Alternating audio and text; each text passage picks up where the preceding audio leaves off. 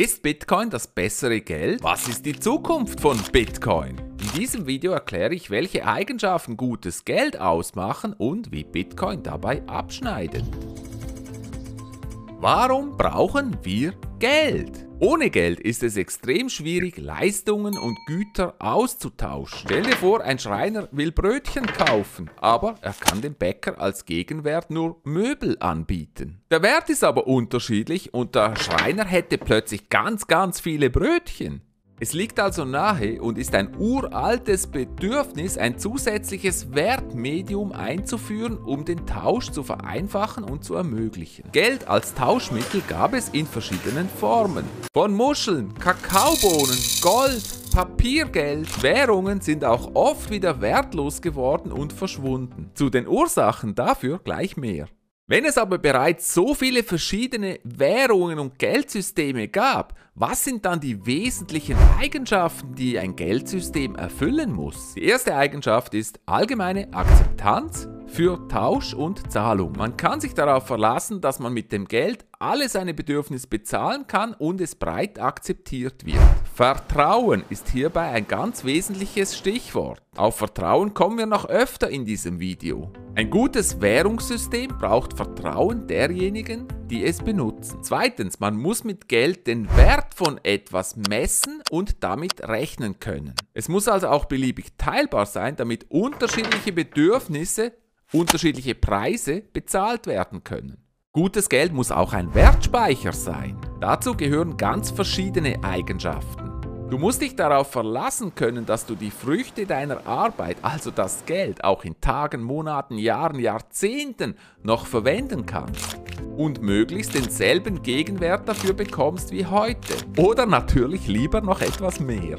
Und Achtung, hier herrscht große Verwirrung. Wert und Preis ist nicht das gleiche. Geld hat im Kern nicht den Zweck, dass du damit handelst, sondern dass damit der Wert von Gütern und Dienstleistungen beziffert werden kann. Auch beim Wertspeicher spielt wieder das Vertrauen eine ganz wesentliche Rolle. Das Vertrauen in die Stabilität und Zukunft des Geldes und deiner Ersparnisse. Wichtige Kriterien für den Wertspeicher sind, dass das Geld überprüfbar und fälschungssicher ist. Das hängt direkt mit der Stabilität des Geldes zusammen. Kern davon ist die Geldmenge. Wenn nämlich beliebig viel Geld vorhanden ist oder produziert werden kann, dann zerfällt der Wert des Geldes. Darum muss gutes Geld auf etwas basieren, was selten ist. Auch Schutz vor Zensur ist ganz wichtig. Damit ist gemeint, dass du nicht möchtest, dass dir irgendjemand einfach dein Geld ungültig erklären oder wegnehmen kann. Du möchtest unabhängig sein, wo und wie du dein Geld verwendest. Wenn jemand dein Geld ungültig erklären kann oder damit den Markt überschwemmt, dann sind alle deine Mühen es zu bekommen plötzlich wertlos.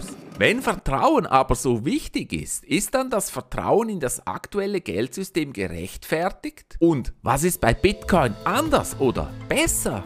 Geldsysteme sind in der Vergangenheit immer wieder zusammengebrochen.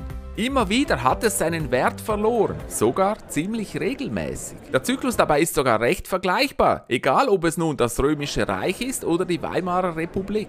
Der Ablauf ist meistens so. Erster Schritt, Geld startet mit einem realen Wert. Gute Beispiele dafür sind Gold- und Silbermünzen. Es ist etwas, in dessen Wert die Leute vertrauen. Wieder dieses Wort Vertrauen. Das wird gleich ganz wichtig bei Bitcoin. Der zweite Schritt ist dann, da dieses Geld oft schwierig oder gefährlich zu transportieren ist, handelt man nicht mehr dieses Wertobjekt selber, sondern fängt an, Verpflichtungen darauf auszustellen. Man trifft also Abmachungen, auf wie viel davon man Anspruch hat. Ein Beispiel dafür ist die Goldbindung von Geld, die bis 1971 gegolten hat. Ab diesem Schritt ist Vertrauen besonders wichtig. Du möchtest nämlich sicher sein, dass dein Papiergeld durch reale Werte gedeckt ist und du es dir jederzeit ausbezahlen könntest. Darum wird in diesem Schritt meistens auch der Staat oder die Regierung in die Verantwortung genommen für die Geldmenge und Geldproduktion. Der dritte Schritt in diesem Drama. Es gibt eine Krise, zum Beispiel Krieg. Die Regierung braucht mehr Geld, hat aber gar nicht genügend Reserven, um es zu decken. Das Geldsystem wird nun mit neuem Geld überschwemmt, um die Kosten zu decken. Gleichzeitig verliert das Geld an Wert und damit verschwindet langsam das Vertrauen. Das kann sowohl ein schleichender, langsamer Prozess sein, als auch ganz plötzlich eintreten. Und der vierte Schritt nach diesem Zusammenbruch ist dann der Neustart eines Geldsystems, weil man nämlich eins braucht. Und dieser Zyklus hat in der Geschichte immer wieder stattgefunden. Und jetzt fragst du dich, und was hat nun Bitcoin damit zu tun? Sehr viel, weil genau diesen Ablauf versucht Bitcoin zu durchbrechen. Mit einem Hauptunterschied zu allen bisherigen Methoden. Es braucht kein Vertrauen. Wir haben gesehen, Vertrauen ist wesentlich in diesem Prozess. Es braucht kein Vertrauen, das hört man ganz oft, aber was bedeutet das? Drei Eigenschaften machen das aus. Erstens, das System ist so gebaut, dass die Geldmenge begrenzt ist.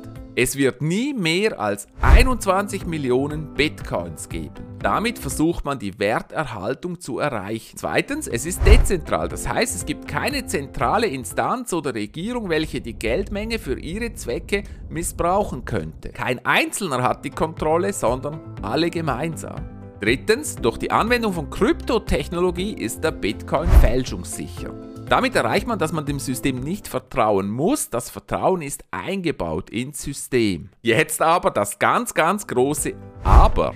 Schauen wir mal auf die am Anfang genannten Kriterien für Geld. Allgemeine Akzeptanz.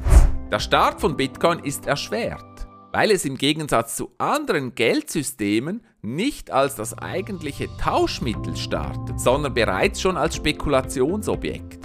Das heißt, statt dass man damit Güter und Dienstleistungen erwirbt, wird der Bitcoin selbst gehandelt. Dadurch gibt es sehr hohe Kaufkraftschwankungen. Das wirkt sich negativ auf die Akzeptanz als Zahlungsmittel aus. Wert und Recheneinheit, wie sieht es damit aus?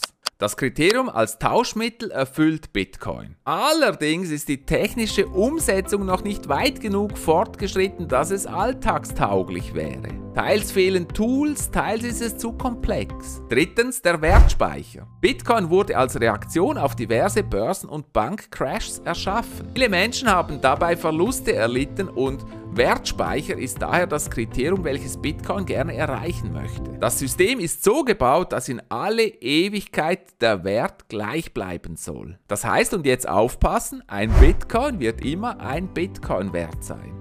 Die zukünftige Kaufkraft ist aber unklar und der Bitcoin unterliegt massiven Preisschwankungen. Aber Achtung, auch bei den aktuellen Währungen ist nicht klar, was deren zukünftige Kaufkraft sein wird. Wow, wir kommen zur Schlussfolgerung. Was heißt das nun? Ist Bitcoin nun das bessere Geld oder nicht? Bitcoin ist tatsächlich ein revolutionäres Geldsystem, in dem es versucht, von Anfang an ohne Vertrauen auszukommen. So ein System wurde erst mit dem technologischen Fortschritt überhaupt möglich. Zusätzlich versucht es die zentrale Kontrolle und Verantwortung zu beseitigen. Die Kontrolle, die wir Regierungen und Staat übertragen haben. Das ist ja kein Naturgesetz. Die begrenzte Menge an Bitcoins ist ein wesentlicher Unterschied zu den aktuellen Geldsystemen. Bisherige Systeme sind aufgrund der explosiven Vergrößerung der Geldmenge zusammengebrochen. Aber ob eine stabile Geldmenge als Geldsystem tatsächlich funktioniert? Das wird sich erst noch zeigen. Wenn man nämlich weiterdenkt, müsste in so einem System der Wert der Coins immer mehr zulegen, je stärker die Wirtschaft wächst. Lebt so ein System vielleicht doch länger als die bisherigen Systeme? Zuerst müssen sicher noch einige Hindernisse bei Bitcoin gelöst werden. Es bleibt spannend. Möchtest du noch mehr über die Zukunft von Bitcoin wissen und wie es mit Bitcoin weitergeht, dann abonniere jetzt meinen YouTube-Kanal, damit du nichts verpasst.